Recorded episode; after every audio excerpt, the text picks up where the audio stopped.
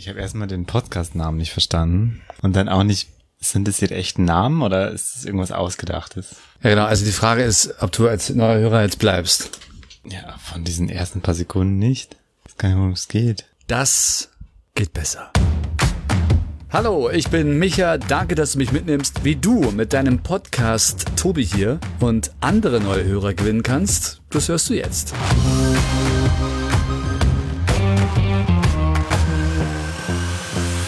Kannst ja machen, was du willst. Es gibt beim Podcasten keine Regeln. Was ich hier sage, ist auch meine Meinung und äh, durchaus auch meine Erfahrung, nachdem ich viele Podcasts gehört habe. Nimm, was du gebrauchen kannst und mach einfach dein Ding. Das ist ganz wichtig. Du bist vielleicht Quereinsteiger und hast vorher noch nie etwas mit Audio gemacht. Was dir vielleicht fehlt, sind ein paar Tipps von jemandem, der das schon eine Weile länger macht. Was du hast, ist Talent.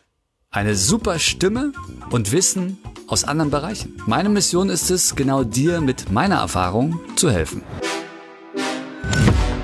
Wenn du einen Podcast machst, möchtest du natürlich logischerweise auch neue Hörer dazu gewinnen. Also wie Tobi hier zum Beispiel. Denkst du aber auch bei jeder Produktion daran? Bei jeder neuen Folge? Weil jede Folge ist die erste Folge für jemanden. Du kannst ja gar nicht kontrollieren, welche Folge jemand als erstes hört. Und meistens gibt es keine zweite Chance. Also überprüfe dich regelmäßig.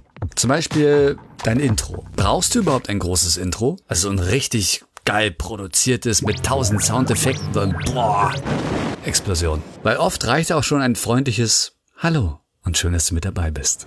Das Intro ist ja auch nicht für dich. Es ist ja ein Tool, um Lust auf deinen Podcast zu machen und dem Hörer zu sagen, was ihn erwartet. Wenn es das nicht tut, dann ja, warum ist es überhaupt da? Je mehr Info du reinsteckst, umso mehr Gründe gibst du auch dem neuen Hörer, dich zu mögen oder eben nicht zu mögen. Nach dem Intro stellst du dich vor vielleicht auch deinen Gast oder deine Kollegen, die mitmachen. Wenn du jetzt aber im Intro schon alles gesagt hast, warum solltest du das jetzt hier nochmal wiederholen? Also das ist dann meistens so ein Moment, wo ich sage, wenn du deine Podcast-Folgen einkürzen möchtest, ist da die erste Stelle, wo du schneiden kannst. Erst recht, wenn du deine Intros erst im Nachhinein aufnimmst.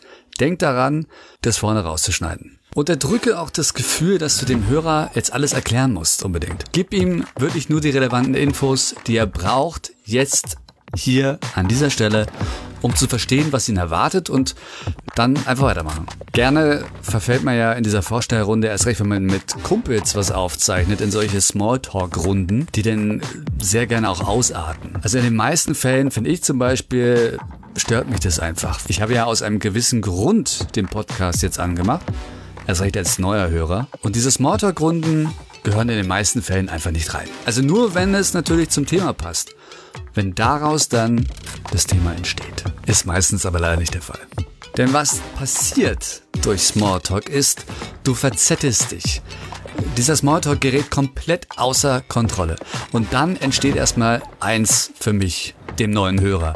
Chaos. Ich habe keine Ahnung mehr, wann geht das Thema los, was geht jetzt hier ab und äh, warum soll ich jetzt eigentlich noch weiterhören? Wenn du willst, dass neue Hörer dranbleiben, gib ganz klare und direkte Aussagen. Also keine Sätze mit tausend Nebensätzen. Komm schnell zu dem, warum ich eingeschalten habe. Wenn nicht, klicke ich so schnell weg wie bei Online-Videos. Und das ist ziemlich schnell. Und wenn du mich einmal enttäuscht, komme ich auch erstmal nicht so schnell wieder als neuer Hörer.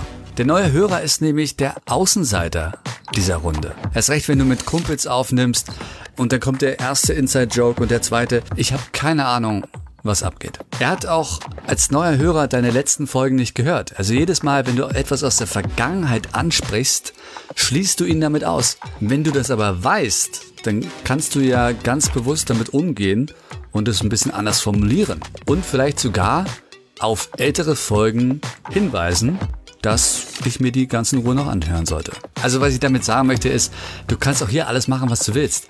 Aber sprech mit mir und nimm mich so ein bisschen an die Hand. Erst recht als neuen Hörer. Das ist jetzt so ein bisschen kontrovers. Lachen tut gut. Lachen kann ansteckend sein, lockert die Sache ein bisschen auf. Wenn man aber nicht mehr aufhört zu lachen und es wirklich albern wird und ein Lachflash dem nächsten jagt, kann das den neuen Hörer auch ein bisschen verwirren. Stell dir vor, du bist auf einer Geburtstagsparty, du kennst keinen, du bist halt einfach mitgekommen und du stehst jetzt so als drittes Rad da irgendwo rum und hörst dir irgendwas an und äh, hast keine Ahnung, wovon die sprechen und die lachen alle und so. Und das ist für dich innerlich einfach ein komplett beschissenes Gefühl, weil du dich automatisch ausgegrenzt fühlst. Also das Rumalbern mit Freunden, erst recht, wenn es irgendwie nicht leicht nachvollziehbar ist, das führt jetzt sehr oft zu Fragezeichen beim neuen Hörer. Das kannst du aber auch ganz einfach lösen, wenn du das im Kopf hast und wenn du das weißt hol mich rein und dann haben wir gemeinsam Spaß. Der Hörer lernt dich auf seine Weise kennen. Ja? Nicht über Fakten, wie alt du bist und keine Ahnung was, was du alles so gemacht hast und wie toll du doch bist, sondern über Emotionen. Er sieht dich nicht, er hört dich nur. Seine Sinne sind so fokussiert und limitiert wie so ein Tunnelblick. Ihm fällt schneller viel mehr auf. Mach ihm das Hörgefühl so angenehm wie möglich. Und dann kommt er auch zurück. Danke, dass du mich mitgenommen hast.